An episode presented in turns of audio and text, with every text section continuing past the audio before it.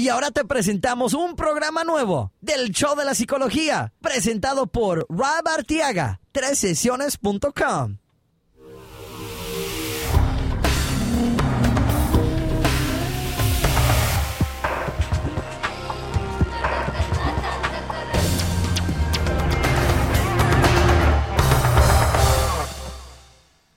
Bienvenidos a este nuevo programa, el Show de la Psicología, presentado por Rob Artiaga y mi propósito con este programa es hablar sobre diferentes temas de la psicología y cómo se aplica a nuestra vida. Yo sé que no estoy solo siendo una persona que me apasiona este tema y quiero proveer este espacio para compartir ideas interesantes, ideas de moda en el mundo de la psicología y saber cómo se aplica a nuestra vida. Cómo podemos mejorar nuestra vida con esta ciencia, con esta información que está disponible.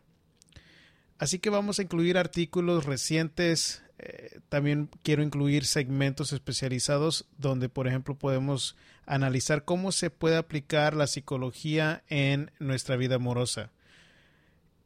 Otro segmento va a ser el de los sueños. Vamos a tomar sueños que ustedes quieran analizar y vamos a hablar sobre cómo se, qué quieren decir. ¿Quieren decir algo? Este tema es un tema todavía controversial, pero es un tema que me apasiona porque a mí los sueños se me hacen algo complicados, pero sí hay ciencia que nos muestra eh, donde hay evidencia que hay ciertas partes de nuestro cerebro que están activos cuando estamos dormidos y podemos usar esas claves y esos puntos para analizar qué es lo que nos está tratando de decir nuestros sueños. Pero bueno, por hoy vamos a incluir varios temas, varios artículos que se me hicieron interesantes que quería compartir con ustedes. Uno de ellos era uno que escribió, un artículo que escribió la señora, la doctora Susan Krauss Whitborn en el ah, sitio de Psychology Today que si saben ustedes hablar inglés o leer en, inglés, les se los recomiendo mucho porque tiene muchos artículos ese sitio y vamos a empezar con ese artículo sobre ideas nuevas en la psicología, en el mundo de la psicología, ideas modernas o tal vez que estén de moda en el mundo de la psicología.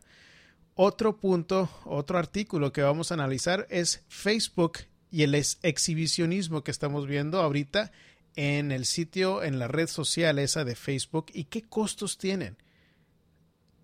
¿Qué piensan? ¿Hay, ¿Hay alguna consecuencia por compartir o debemos de compartir libremente en Facebook?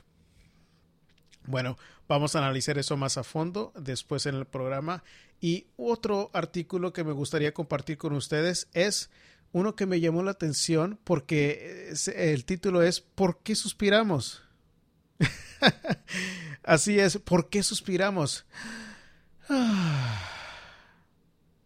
Bueno, hay ciencia o hay ah, estudios detrás que trata de explicar por qué es que suspiramos y vamos a analizar eso después en el programa.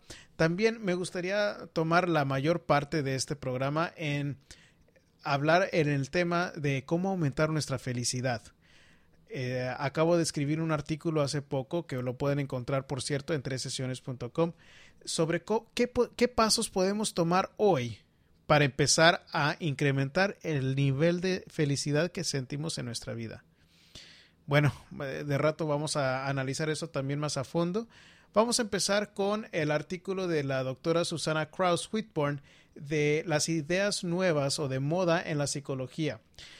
un concepto que está de moda ahorita es la respuesta facial, las respuestas faciales esa idea es que la expresión de nuestro rostro nos ayuda a controlar nuestros sentimientos. Y ahora, yo recuerdo hace mucho tiempo haber leído en uno de los estudios que estaba haciendo de estudiante, eh, donde en nuestro cerebro quiere estar en congruencia con nuestro físico, con nuestro rostro. Entonces, por ejemplo, si nos sentimos tristes, y queremos fingir una sonrisa. Acabo de sonreír ahorita. ¿Pueden notarlo en, en, mi voz? Sí, yo creo que es, es, un poquito diferente cuando tenemos esta sonrisa en, nuestro, en nuestra boca, ¿no? Pero bueno, la idea detrás de la respuesta facial es de que podemos controlar nuestros sentimientos según la expresión que tenemos. Ahora, en mi experiencia con gente que yo he trabajado, yo noto que, eh, por ejemplo, la gente de, deprimida tiene un afecto o tiene poco sentimientos o emoción en su rostro. Y lo que encontraron es de que cuando fingimos algún tipo de reacción o, o, algún tipo de expresión en nuestro rostro, tiene un efecto en nuestro cerebro. ¿Por qué? Porque nuestro cerebro quiere ser congruente con lo que estamos mostrando en nuestro físico. Y si se dan cuenta o si, si ponen atención cuando nosotros fingimos una sonrisa, aunque estemos malhumorados, es más fácil tolerarlo o cambiar de sentimientos cuando hacemos ese esfuerzo de cambiar nuestra expresión. Bueno, esa es una de las ideas que incluyó la doctora Susan Krause en su, en su, en su artículo. Otro de estos fue congelando nuestro humor. A mí se me hizo un poco interesante que se refieren este, este término en la idea de cambiar nuestro humor porque lo que hicieron en un estudio fue eh, excitar a gente y después les daban una pastilla que no tenían nada de medicina, era una pastilla de azúcar, por llamarlo así, pero querían estudiar el efecto que tenían las personas ya que estaban excitadas eh, en decirles, ¿sabes qué? Esta pastilla te va a afectar en tu humor, te vas a sentir diferente o más tranquilo cuando te tomes esta pastilla. ¿Y qué piensan que sucedió? bueno, pues tuvo un efecto en las personas, aunque no tuvo, tenía nada de medicamento en la pastilla. Así que básicamente el, ah, el concepto de congelar nuestro humor es de que podemos tener el mismo resultado tomando una pastilla que se consigue cuando tomamos la pastilla, pero también podemos decirnos o repetirnos mentalmente que podemos controlarnos. Y si podemos usar esa técnica, podemos conseguir el mismo efecto.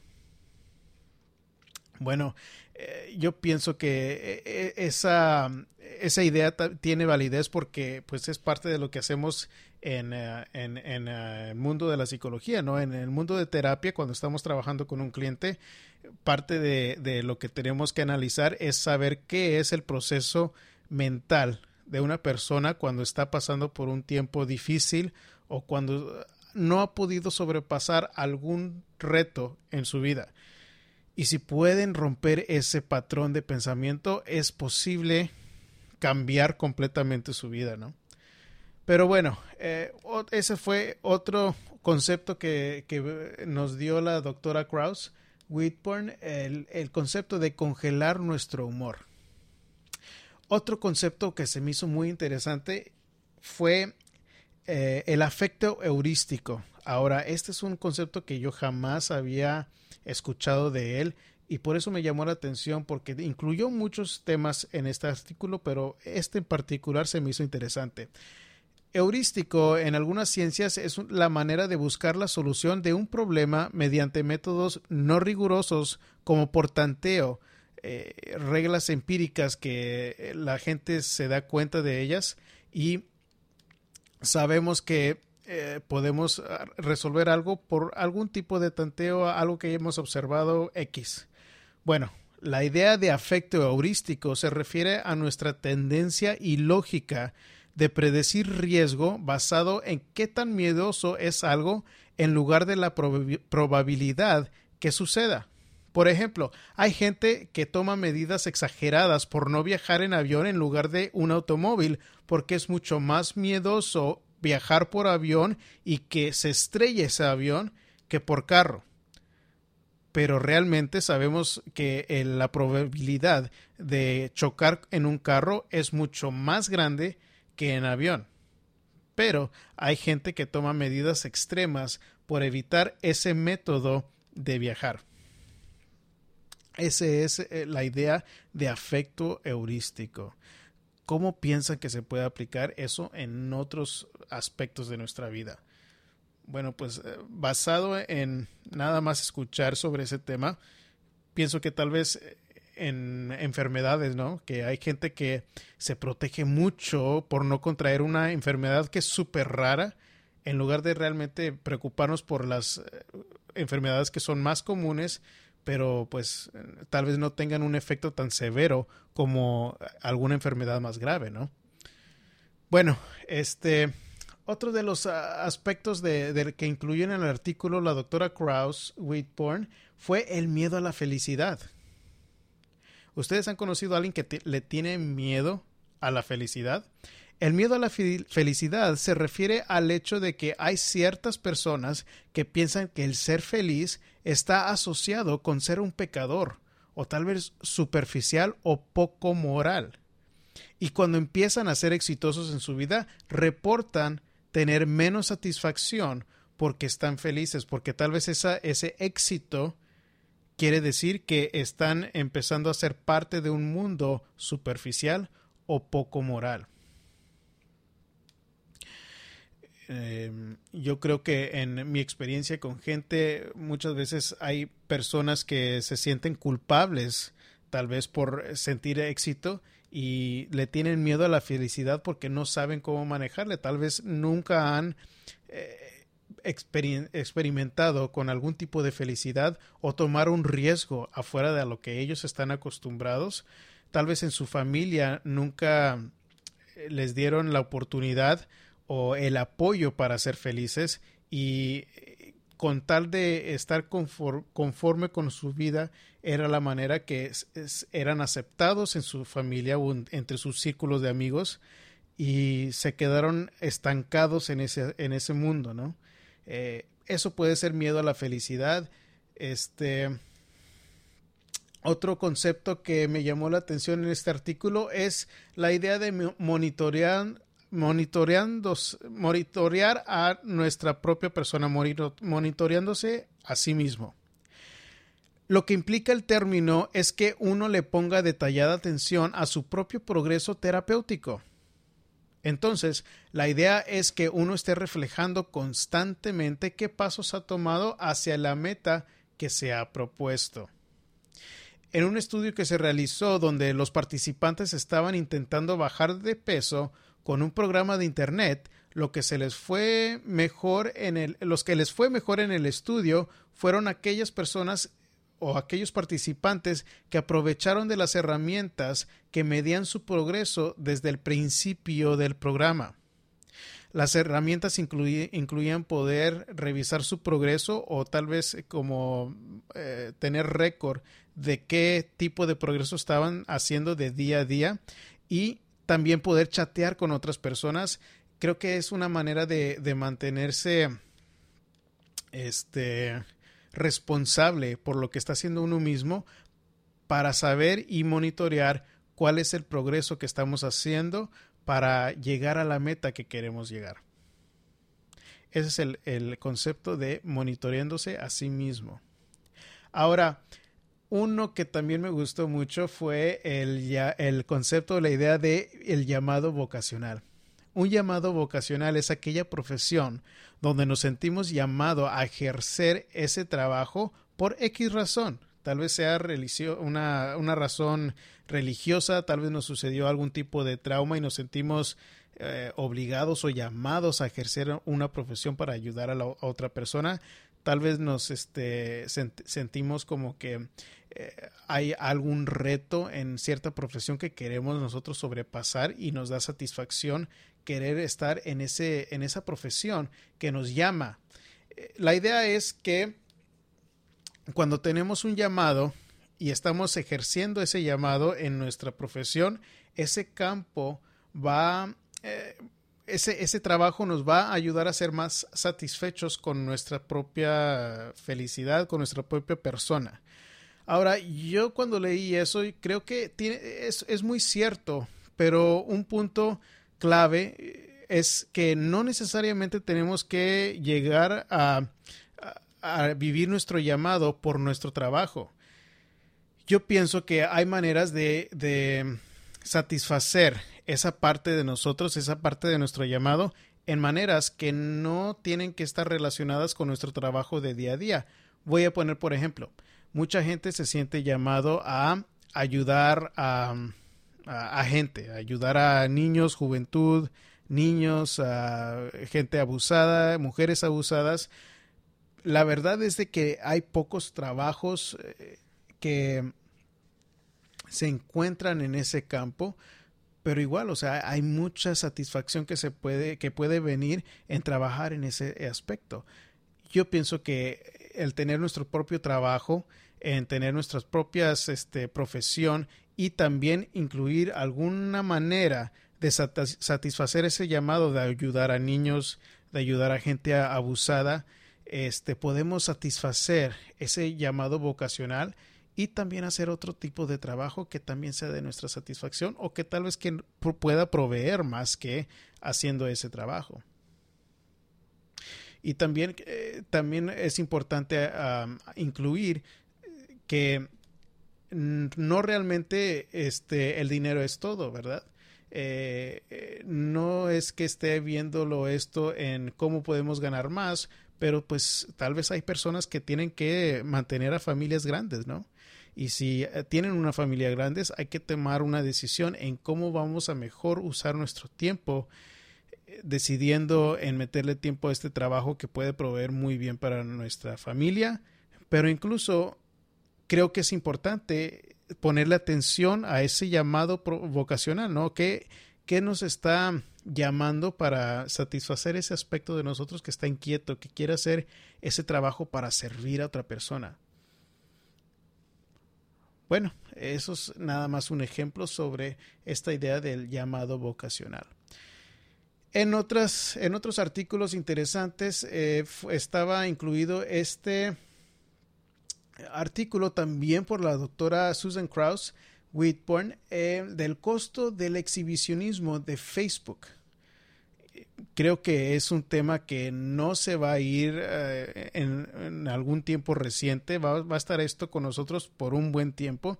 El cómo educar a la gente joven sobre cómo eh, tener mejor juicio sobre lo que publican por Facebook. Este, bueno, eh, algo interesante en los estudios que incluyó la doctora Krauss Whitburn fue que de las personas que más publican, eh, son las muchachas jóvenes. Muchachas jóvenes son las que tienen fotos provocativas o tal vez semidesnudas. Eh, tal vez también que incluyan lenguaje inapropiado en sus eh, publicaciones. Y pues la idea es que tenemos que pensar realmente qué es lo que la consecuencia posible en publicar este tipo de contenido en el Internet. Claro que nosotros tenemos la habilidad de eliminar, pero ya que nosotros publicamos algo, no sabemos cómo, cómo puede afectarnos porque cualquier persona que tenga acceso a nuestro perfil, incluso personas que no tienen acceso a nuestro perfil, pueden encontrar la manera de tenerla. Pero ya que está publicado, no sabemos qué consecuencias o cómo lo va a usar la gente. Eh, ahorita tenemos eh, teléfonos disponibles donde la gente puede tomar fotos de su pantalla eh, con la publicación de otra persona y no sabemos realmente cómo pueden usar esa información, cómo pueden usar esos, esas, esas ah, fotos. Y más y más está saliendo la, e, el hecho de que gente que está buscando trabajo, bueno, pues los, los que les están ofreciendo esos trabajos están checando mucho sus redes sociales. los candidatos para estos trabajos este, pueden sufrir de que los rechacen para un trabajo a causa de lo que están publicando en Facebook, porque gente realmente no está poniéndole mucho énfasis en qué consecuencias tienen esas publicaciones y no tienen que ser necesariamente este fotos provocativas también pueden este incluir fotos de cuando estamos con nuestros amigos eh, tomando o tal vez este eh, teniendo algo inapropiado en, en, nuestra, en nuestra red social. Y bueno, un guía que nos pueda ayudar para ah, tomar pasos más, eh, mejor pensados o con más lógica es antes de publicar algo, X cosa, foto, video, algún tipo de texto, háganse la pregunta, ¿cómo me puede afectar este, esta publicación? ¿Me daría vergüenza si mi abuela o mi mamá lo leyeran? No sé. Eh, eh, eso es una pregunta que se pueden preguntar antes de publicar cualquier cosa en, estas redes sociales. Bueno, y, finalmente para hablar un poco sobre un artículo que me llamó mucho la atención, podemos incluir este artículo de por qué suspiramos. Este artículo fue escrito por Jordan Gaines en este en, también en el sitio de Psychology Today y él habla sobre que él suspira mucho y nunca realmente se había preguntado por qué lo hacemos. Creo que normalmente cuando nosotros suspiramos, no estamos pensando por qué lo hacemos, es algo que nada más sucede normalmente, ¿no? Pero bueno, en, el, eh, en los estudios que él ah, habló, donde incluyó un estudio em, de la Universidad de Oslo, eh, estaba tomando nota o incluyendo opiniones de la gente donde estaban preguntándole qué pensaban o qué, qué tan seguido estaban suspirando y qué pensaban que quería decir ese suspiro, a qué causa o por qué los suspiraron en ese momento. En general, lo que los eh, que estaban manejando el estudio notaron es de que los suspiros están asociados con algún tipo de sentimiento negativo. Puede ser algún sentimiento de frustración, de aburrimiento, o tal vez nos sintamos eh, decepcionados, o tal vez estemos eh, anhelando a alguna persona que fíjense que algo que me llamó mucho la atención es de que este artículo se lo hicieron en a personas que americanas o europeas y esto fue lo que encontraron, que, que los suspiros a estas personas estaban asociados con sentimientos negativos.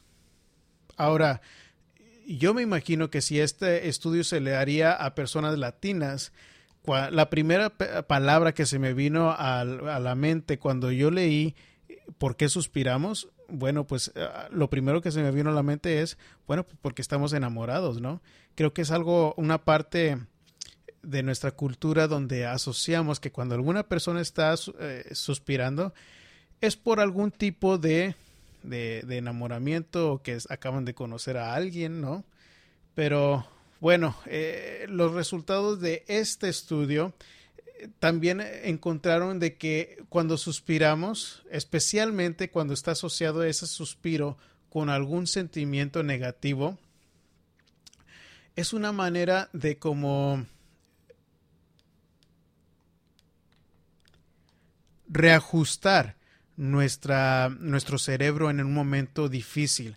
Eh, yo me pongo a pensar en veces que yo he estado frustrado, por ejemplo, que no sé, eh, que no me estaban, no me estén yendo las cosas como yo pensé o que está organizando algo, pero siguen saliendo obstáculos. Bueno, pues un suspiro, el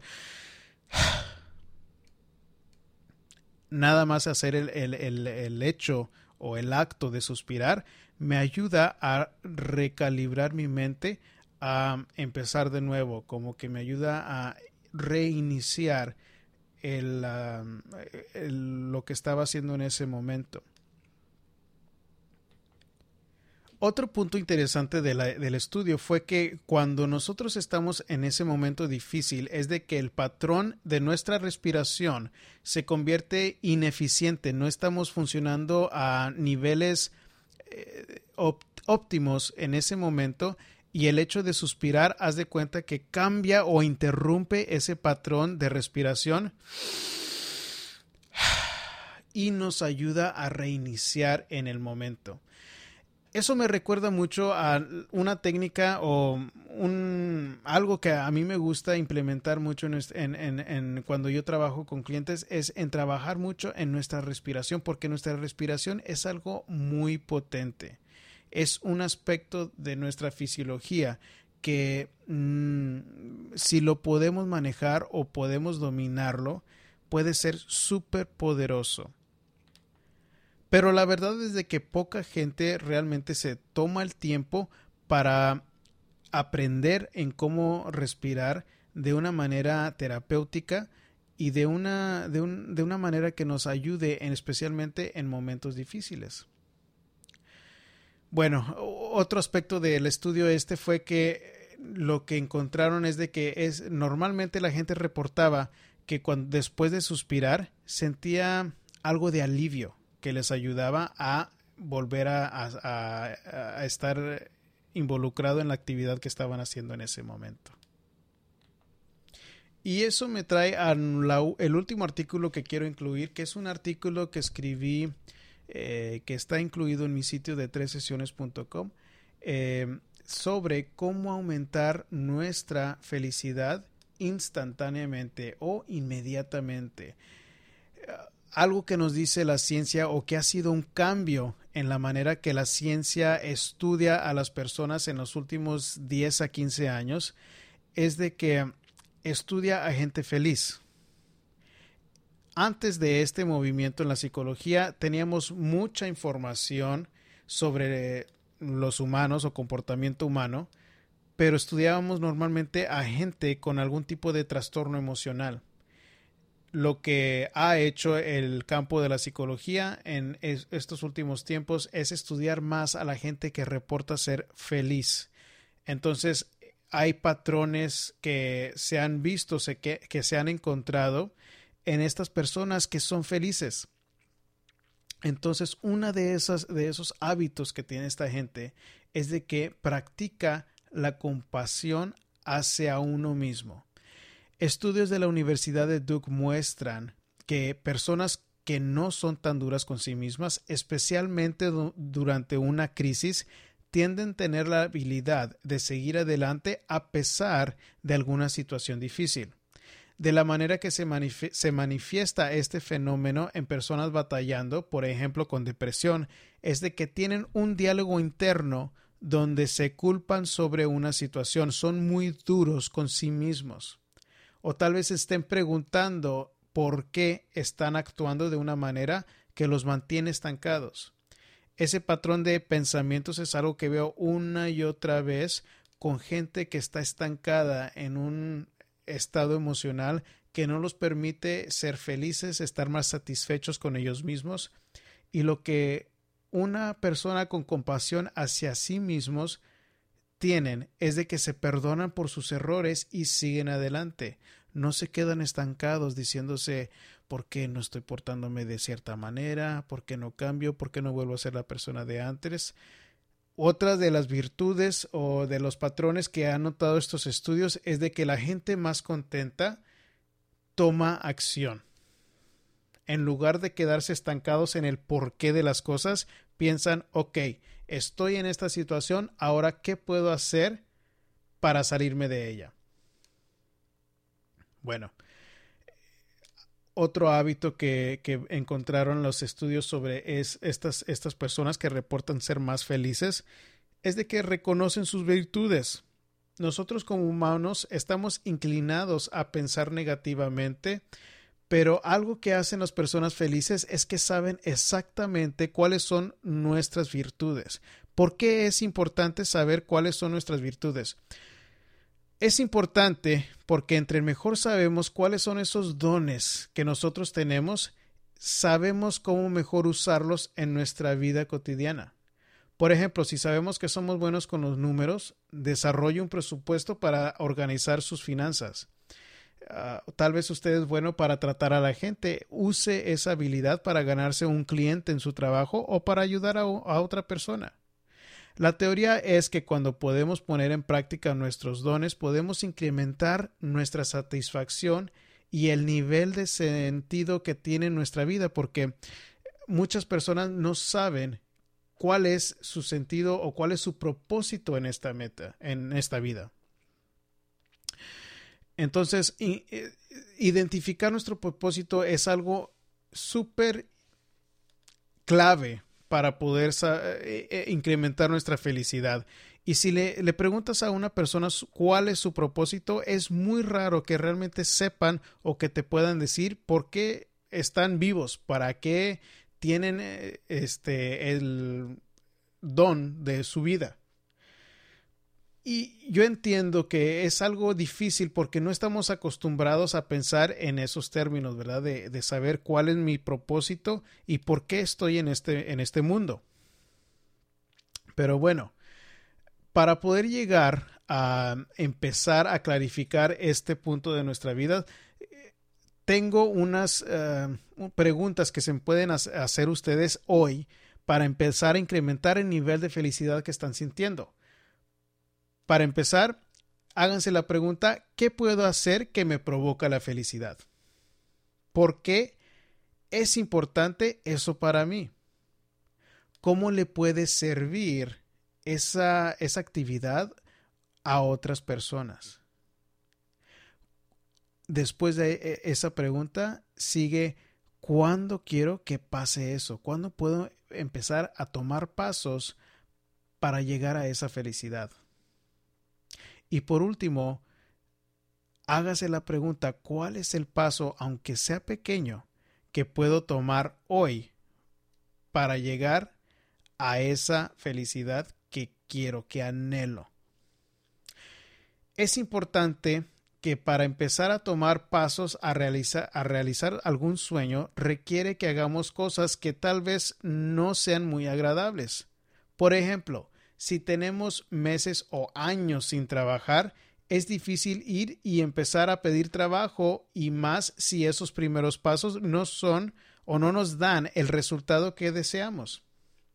Parte de este proceso es de hacernos de la idea que nos vamos a incomodar, pero entre más nos acostumbramos a esa incomodidad, más crecemos como personas y nos acercamos más hacia el éxito. La felicidad no es un estado em, eh, permanente o un, estado emocional donde siempre vamos a, quedar ahí.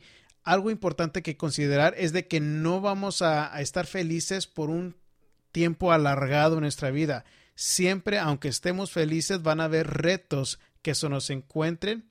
Y hubo una frase que yo escuché que me llamó la atención, que fue esta. El éxito no se compra sino se renta, y la renta se paga todos los días con nuestro esfuerzo. La felicidad es muy similar en este aspecto. La mayoría del tiempo esperamos que algo externo cambie para poder, poder lograr esa felicidad que queremos, cuando la realidad es de que nosotros tenemos la habilidad de llegar a esa felicidad con, a nuestra propia cuenta sí es difícil, sí es posible que necesiten de ayuda externa o profesional, pero es posible. Y nosotros tenemos que empezar con algún tipo de acción que nos lleve a esa felicidad. Y determinar esos pasitos son clave para empezar a sentir como que esa satisfacción de empezar a, lograr nuestras metas es muy poderoso. Pero el paso tiene que ser pequeño y poco a poco incrementarlo y retarnos para sentirnos aún mejor cuando logramos esa meta.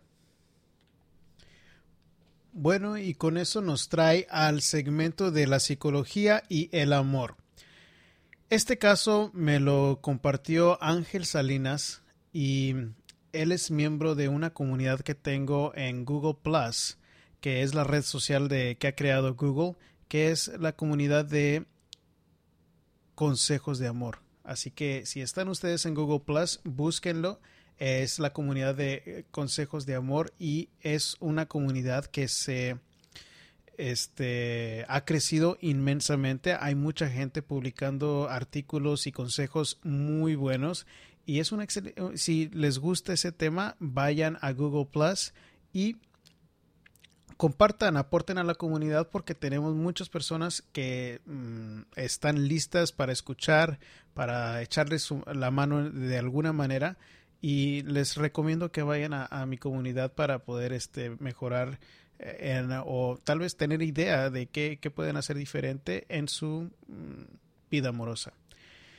Bueno, el caso de Ángel, este, me está diciendo, hola Rob, soy miembro de la comunidad que creaste ya hace tiempo y tengo una alto estima de vos sin conocerte en, aún sin conocerte en persona y me gustaría compartir mi, mi situación sentimental y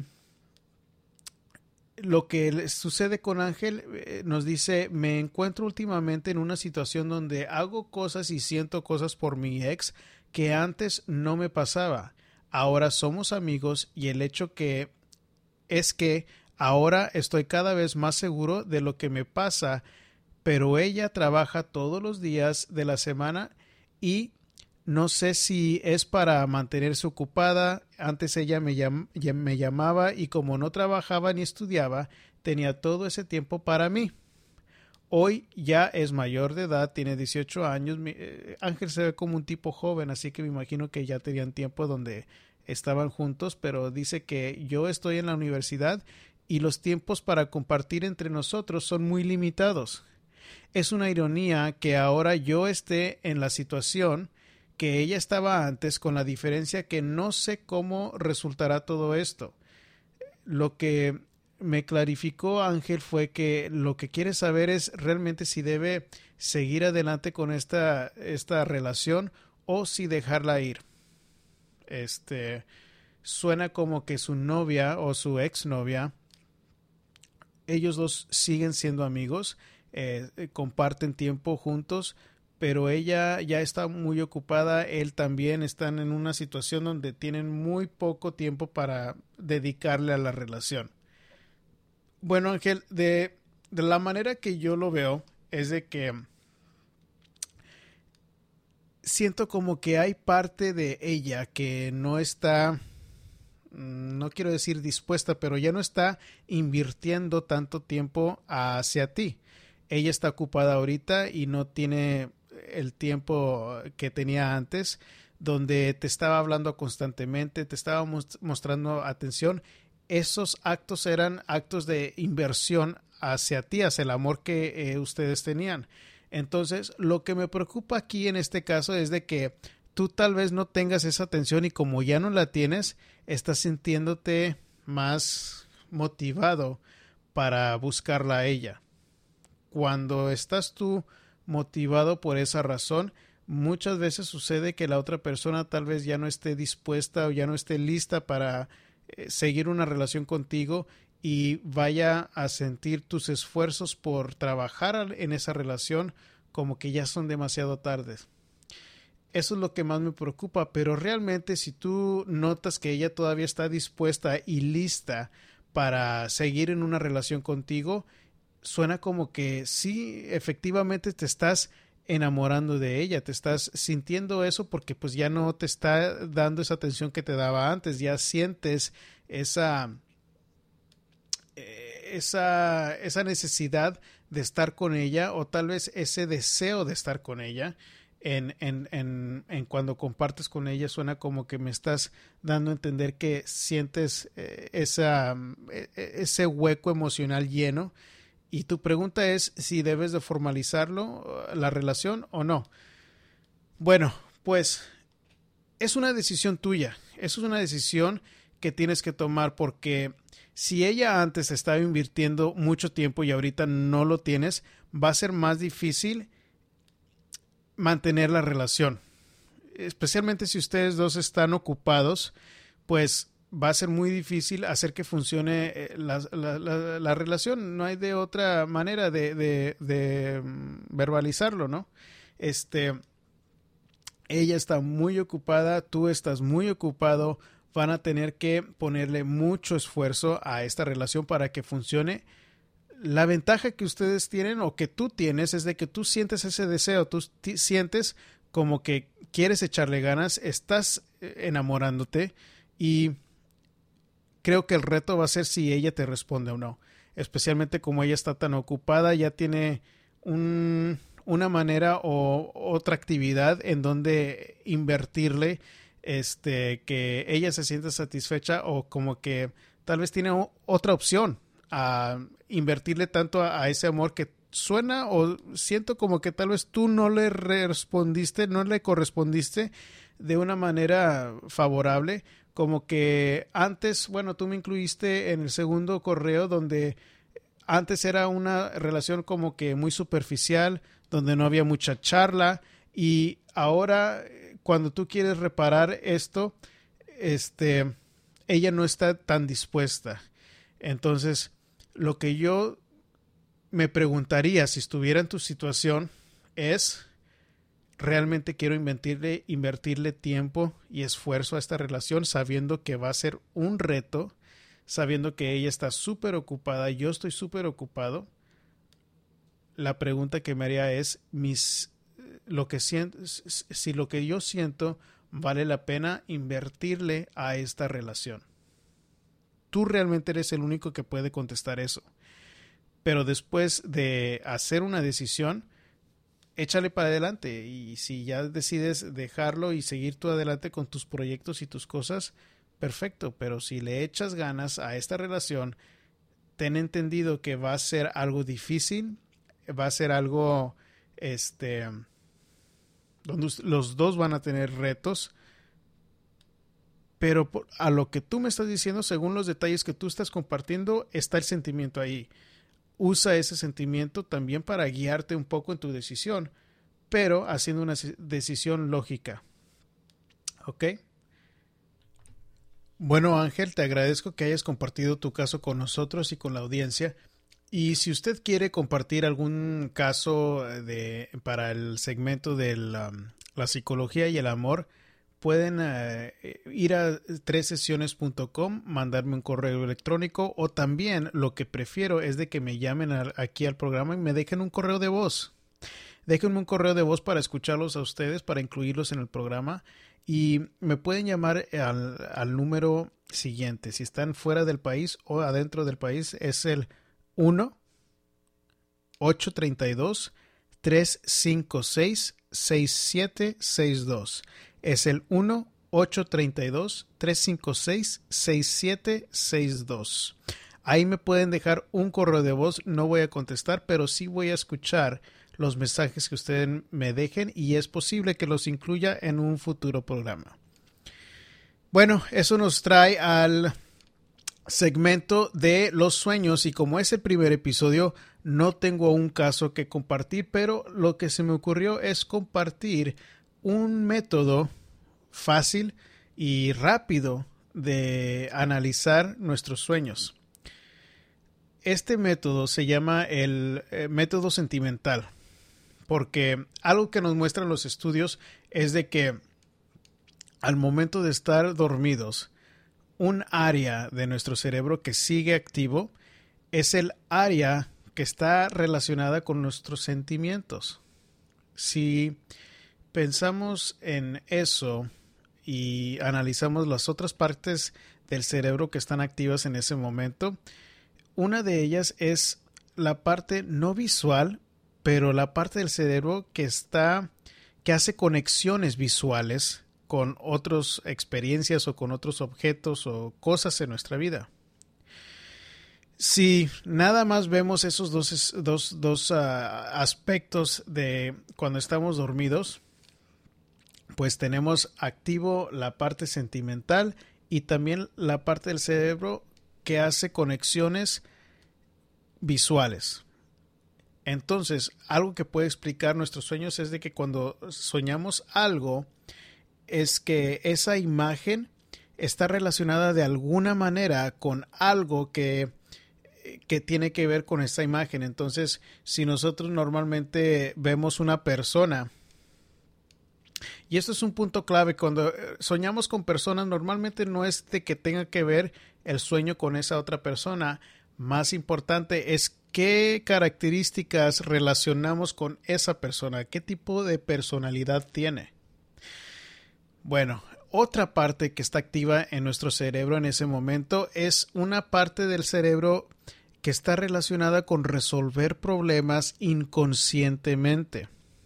Si vemos esos tres aspectos o tres regiones que están activas cuando estamos nosotros dormidos, pues es posible llegar a la conclusión que nuestros sueños están de alguna manera pintándonos una imagen que está tratando de resolver algún conflicto que ha sucedido en las últimas 24 a 48 horas. Bueno, pero ¿qué quiere decir? El método de sentimental es algo que podemos implementar para saber qué quiere decir ese sueño.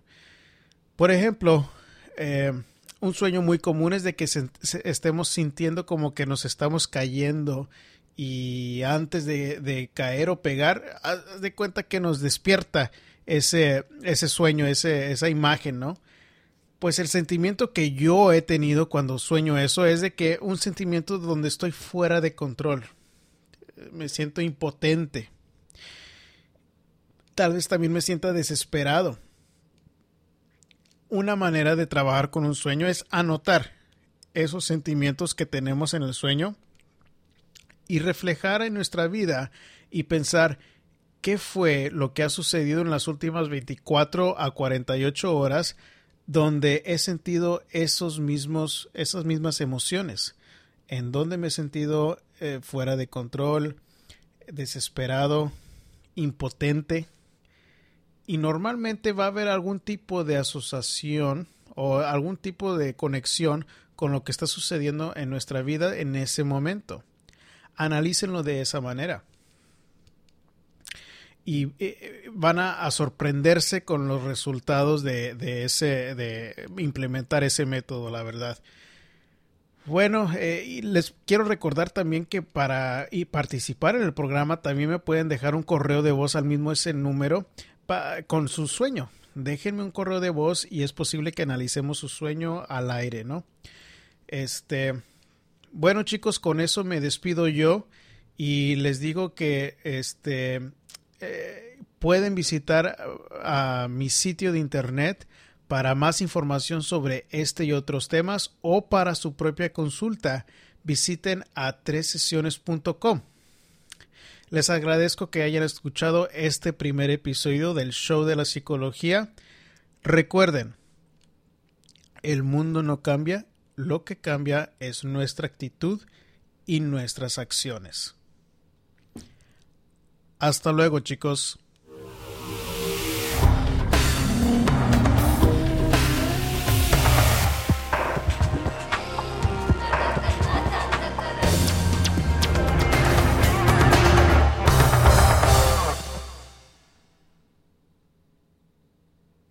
Más información en el programa de hoy, visite tresesiones.com.